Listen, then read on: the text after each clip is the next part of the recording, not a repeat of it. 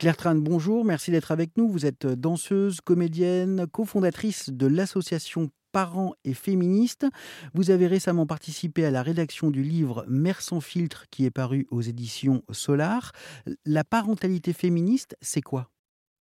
Alors, ce que j'appelle la parentalité féministe, c'est une parentalité qui a à cœur de cultiver l'égalité homme-femme dans le foyer, dans la cellule familiale, euh, pour qu'elle puisse exister dans la société. En gros, euh, c'est euh, voilà, si l'égalité existe dans le foyer, elle va pouvoir exister en dehors. C'est un pari sur l'avenir.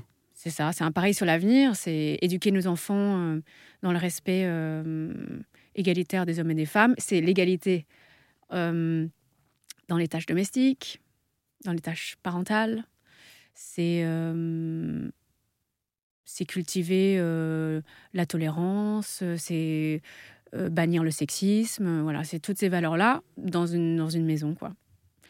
Et euh, voilà, après, je ne sais pas ce que c'est une parentalité traditionnelle, mais en tout cas, une parentalité féministe, pour moi, c'est une, une parentalité en fait normale. Elle devrait être normale. Est-ce que vous faites intervenir votre enfant dans les tâches ménagères? Oui, alors j'essaye. C'est pas facile.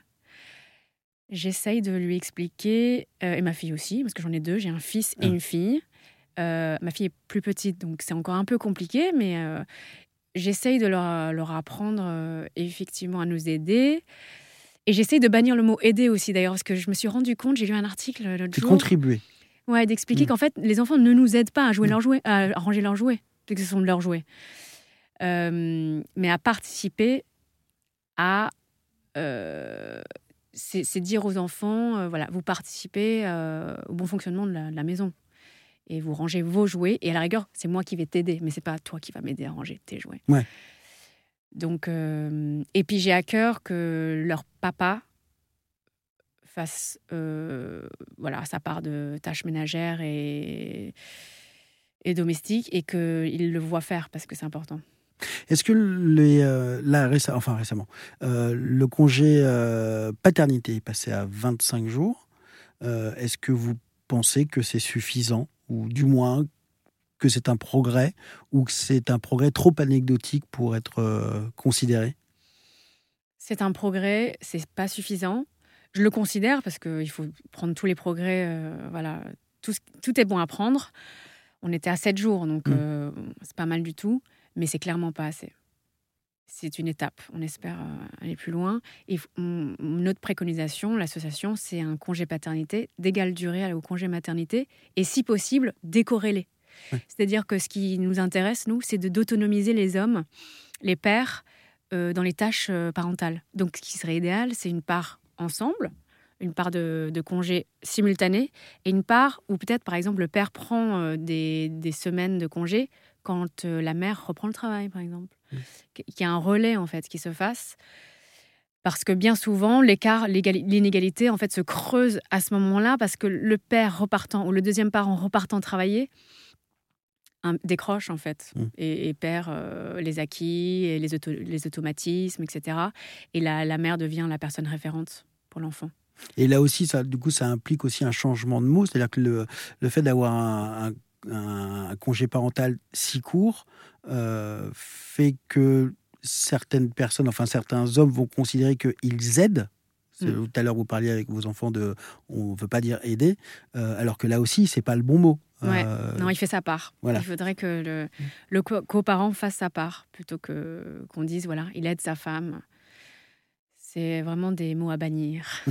Qu'est-ce que, pour vous, le, un, monde idéal avec une éducation euh, idéale, ça ressemblerait à quoi? Est-ce que vous êtes optimiste euh, pour les, années à venir? Est-ce que vous pensez que euh, vos enfants, lorsqu'ils seront à leur tour parents, s'ils le souhaitent, est-ce que vous pensez que l'éducation de leurs enfants sera complètement différente de, de la leur ou on se posera même plus de questions?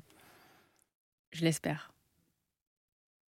Je pense que ça, va se faire sur plusieurs générations, donc peut-être que ce sera peut-être pas d'une évidence folle pour nos enfants euh, aujourd'hui, euh, qui ont, moi, ils ont respectivement deux ans et demi et cinq ans, mais je suis persuadée que plein de choses auront changé et qu'ils auront un, logiciel très différent de, nos générations à nous.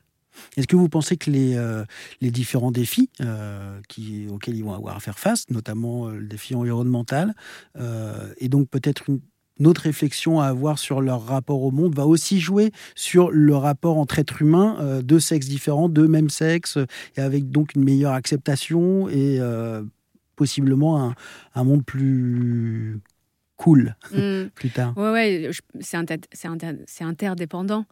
Euh, sans doute que les combats écologiques, euh, les combats euh, euh, contre le sexisme, contre les violences, contre le racisme, tout ça, ça va se mélanger parce qu'ils vivent dans un monde où effectivement, on se rend compte qu'il faut respecter le vivant. Et effectivement, je, pense que tout ça, ça va créer quand même une atmosphère qui va infuser leur cerveau et ils vont, ils vont se dire, bah, on ne peut pas dénigrer une moitié de l'humanité quand même. les femmes en France, on est plus de 51% de la population. Donc, euh, j'ai bon espoir que effectivement tous les combats se mutualisent en fait. la fameuse convergence, des, luttes. vous, vous avez grandi dans les années 80. Euh, vous êtes danseuse hein, de formation. Euh, donc, on pourrait penser que vous avez eu une éducation très entre guillemets, je mets plein de guillemets euh, traditionnels. Euh, est-ce que, euh, est-ce que ça joue? Est-ce que ça rend plus compliqué le rapport que vous avez à votre maternité? Ça a été compliqué. La décision de devenir mère a été un peu compliquée. J'ai pas mal procrastiné.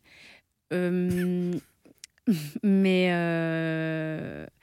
non, le fait d'être danseuse, ça, ça complique pas mon rapport à la maternité ça complique mon rapport au corps en général, on va dire. Mm. Voilà, c'est plus euh, voilà, un rapport euh, compliqué au corps et, au, et à, à l'image de soi. Ça, c'est quelque chose que beaucoup de danseurs et danseuses vous diront. Mais euh, j'ai grandi dans un... Oui, j'étais ballerine, en fait. Donc j'ai grandi, j'ai fait sport-études. Et je vivais dans un monde, pour le coup, très stéréotypé. Où les petites filles faisaient de la danse et les petits garçons faisaient du judo. Et puis ça se mélangeait pas. Et puis c'était comme ça, c'est tout mes parents étaient ravis que je fasse de la danse et, j'ai grandi un chignon euh, parfaitement tiré, des collants et des tutus. C'était ma vie, quoi. Vraiment, j'ai traversé l'enfance habillée, je pense, de rose. Et donc, je trouve ça très drôle. Je suis quand même la preuve qu'on peut s'en sortir. Euh, on peut se sortir des stéréotypes. Mais euh, j'aurais aimé, j'aurais aimé avoir un, voir le champ des possibles un peu plus, un peu plus jeune. J'aurais aimé que ça s'ouvre un peu plus. Et parce qu'en fait, ce qui s'est passé, c'est que du coup, je me suis rebellée à l'âge de 20 ans, je me suis coupé les cheveux, j'ai arrêté de mettre des robes et j'en ai d'ailleurs plus jamais remis, mhm. un peu en opposition. Merci beaucoup, Claire Tran. Bah, merci à vous. Je rappelle que vous êtes la cofondatrice de l'association Parents et Féministes et que vous avez participé donc à la rédaction du livre Mère sans filtre aux éditions Solar. Nous vous retrouvons tout au long de cette semaine sur RZN Radio.